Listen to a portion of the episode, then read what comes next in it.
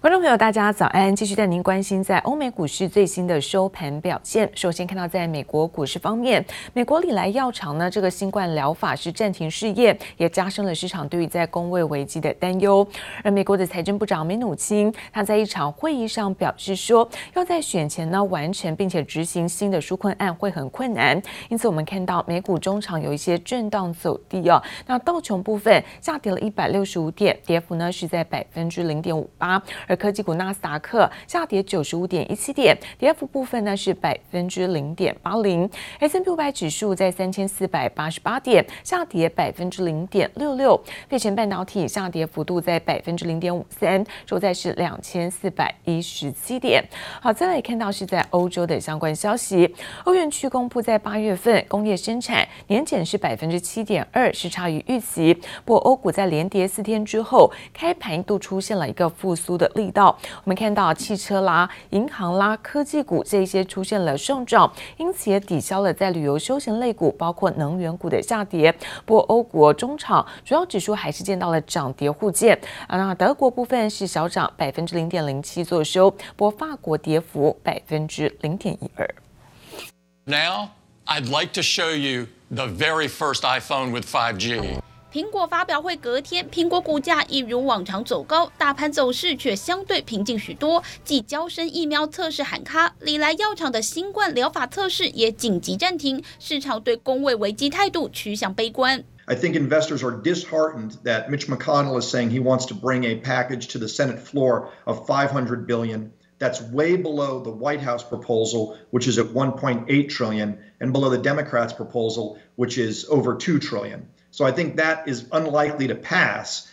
雪上加霜的是，美国新一轮纾困方案持续难产。分析师认为，在美国总统大选之前，纾困案几乎闯关无望。市场把焦点放在企业第三季财报表现。Now, just taking a look at those overall results, we saw earnings of nine dollars and sixty-eight cents per share, much better than the five dollars and fifty-three cents expected. Also grew over last year, and we saw that revenue of ten point eight billion was ahead of the nine point four billion consensus. 投资银行高盛第三季财报表现相当亮眼。营收年增三成，获利更年增百分之九十四，但可不是每个金融业者都能在这波疫情中逆势成长。Talk a little, uh, Wells Fargo, and it looks like low interest rates hit their, uh, interest income.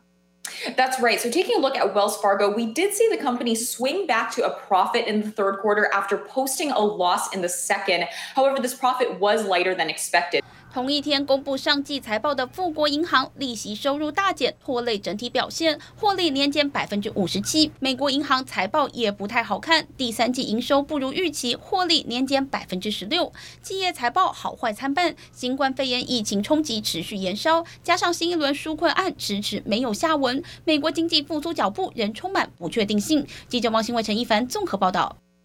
而中国的人权问题正在不断引来是西方国家的抨击。不过，在联合国人权理事会在周二进行了一个部分的改选，那中国再度呢是获选成为了理事会的成员。不过，这个动作立刻引发了美国的国务卿庞培欧的批评。他说，理事会是拥抱了独裁政权。而加拿大总理杜鲁道也对于中国是展现了比较强硬的态度，警告说，那中国采取胁迫式的外交，恐怕只会适得其反。We will remain absolutely committed to working with our allies uh, to ensure that China's approach of coercive diplomacy is not viewed as a successful tactic by them. 加拿大总理杜鲁道在记者会上完全不给中国面子。就算周二十三号这天刚好是加拿大与中国建交五十周年，但杜鲁道非但没有表达祝贺，反而加强火力批评中国胁迫式的外交不会得逞。It's now the second largest economy in the world and has a significant economic impact on countries around the world, including in Canada. We will continue to work with China, and we will continue to highlight. Uh, our concern for the Canadians detained, our uh, concern for the protection of human rights in places like Hong Kong and Xinjiang province. 杜鲁道的意思是经济归经济，但对于中国人权问题不会保持沉默。特别是遭控窃取情报两名加拿大人还被扣在中国。好巧不巧，刚好记者会这天，联合国人权理事会正在进行改选，加拿大不支持中国，其他国家可没否决，让中国在理事会中占有一席之地。China, one thirty nine. 不止中国、俄罗斯、古巴、巴基斯坦这些被批评人权不彰的国家也都当选。巴基斯坦还夺下最高票，立刻引来非政府组织联合国观察主席诺伊尔痛批，根本就是找纵火犯加入消防队。美国国务卿庞培欧也透过声明表示，人权理事会拥抱独裁政权，美国选择退出是正确的决定。British Parliamentary Defense Committee has claimed to find evidence that telecom giant Huawei colluded with the Chinese state and said that Britain may need to remove all Huawei equipment earlier than planned. 继华为之后，英国有意扩大限制中国企业。传强生政府已经准备好向国会提交新法案《国家安全投资法》，如果通过，将能授权内阁官员以国安为由取消外国企业的投资或者收购，而且还可以溯及既往。尽管法案内容没有明讲，但外界认为就是在剑指中国。接力部陈一凡综合报道。而美国大选现在牵动着美股的走势。根据在英国卫报最新的民调显示，那拜登是以百分之五十七的支持度领先川普的百分之四十。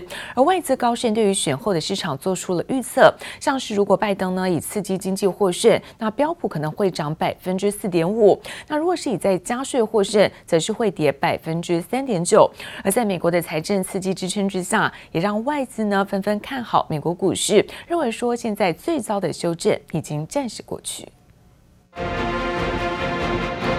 美国总统大选进入倒数，英国《卫报》最新民调显示，拜登与川普支持度再度扩大，拜登目前领先川普百分之十七。原先川普最自豪的震惊政绩，现在也输给了对手拜登。华尔街策略公司就预估拜登胜选率达百分之六十，川普为百分之四十。因此，现在与拜登胜选相关的股票也都取得了不错的成绩。华尔街也一改先前态度，不再认为拜登的胜选将会利空美股。这美国大选，我想是在最近的。的一个比较大的干扰因素，所以我们看到最近市场上呢，其实大家会比较是一个区间的盘整，也就是说，当看到市场上有一些风险的时候，的确看到投资人很快的做一些反应。那可是我们也看到，当来到一个市场相对低点的时候，也不乏投资人去做一个分批的布局。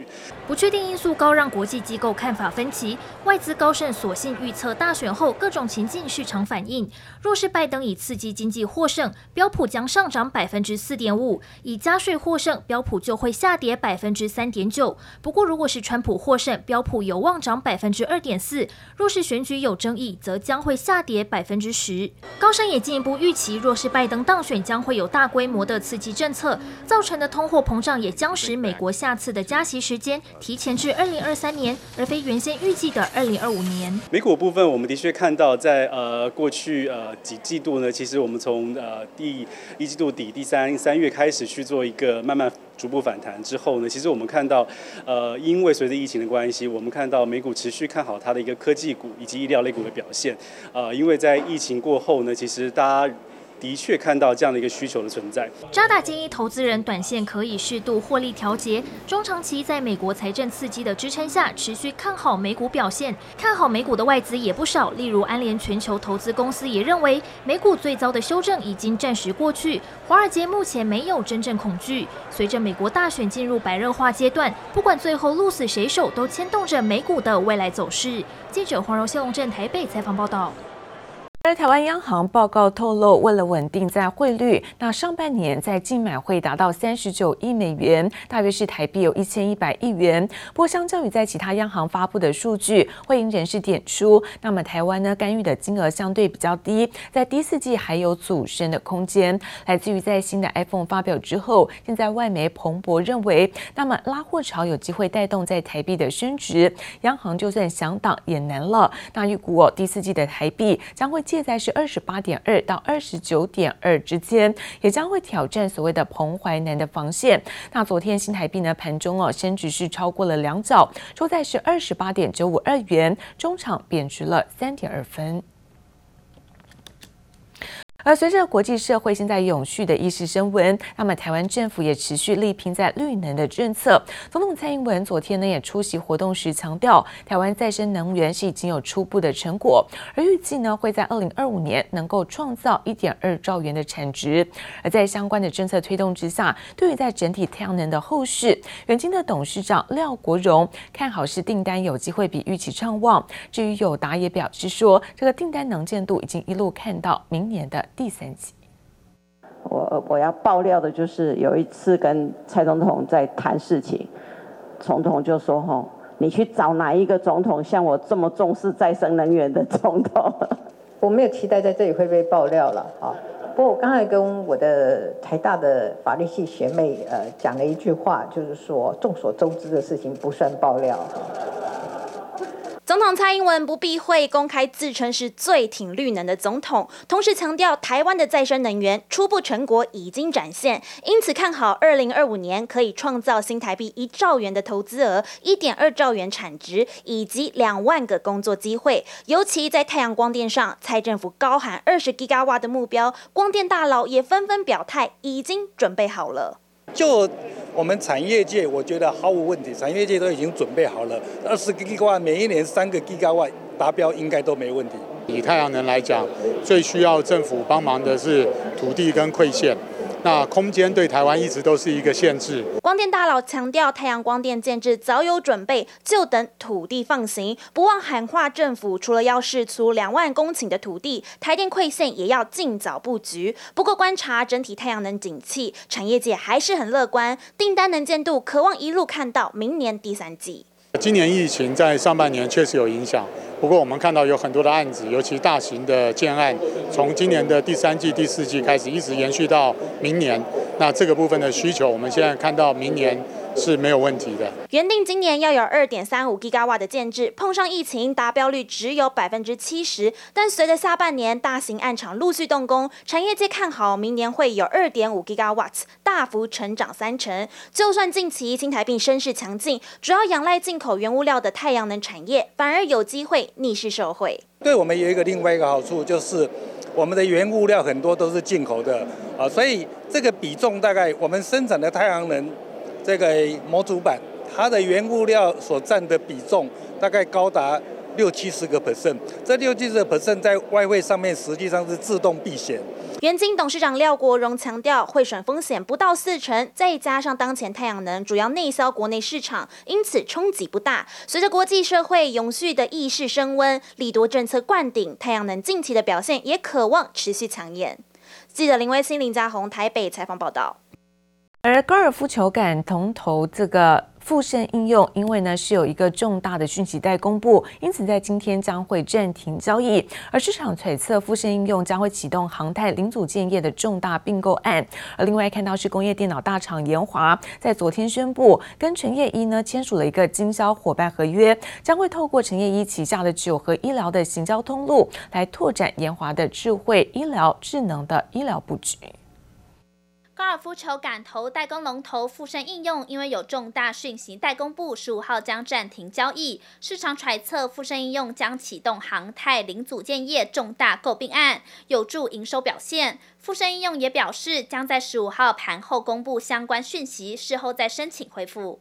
工业电脑大厂研华十四号宣布与陈业一签署经销伙伴合约，将透过陈业一旗下九合医疗的行销通路，共同拓展研华的智联网智慧医疗解决方案，共同布局智慧医院，加速实践医疗四点零，目标合作取得国内手术三成以上的市场。至于未来，双方规划将借由陈业一的通路，研华的产品共同进军印尼，进而将市场扩展到东南亚。半导体及 PCB 自动化设备厂迅德，今年以来半导体设备接单都超越去年同期。十四号董事会决议，将由 OTC 申请转上市挂牌交易，最快在十月底送件，将赶在明年一月中挂牌。迅德若顺利转上市挂牌，将是继慕德之后由上柜转上市挂牌的业者，有助于提高公司的市场能见度。钢筋大厂丰兴十四号公告重大讯息，取得台中市政府许可函文，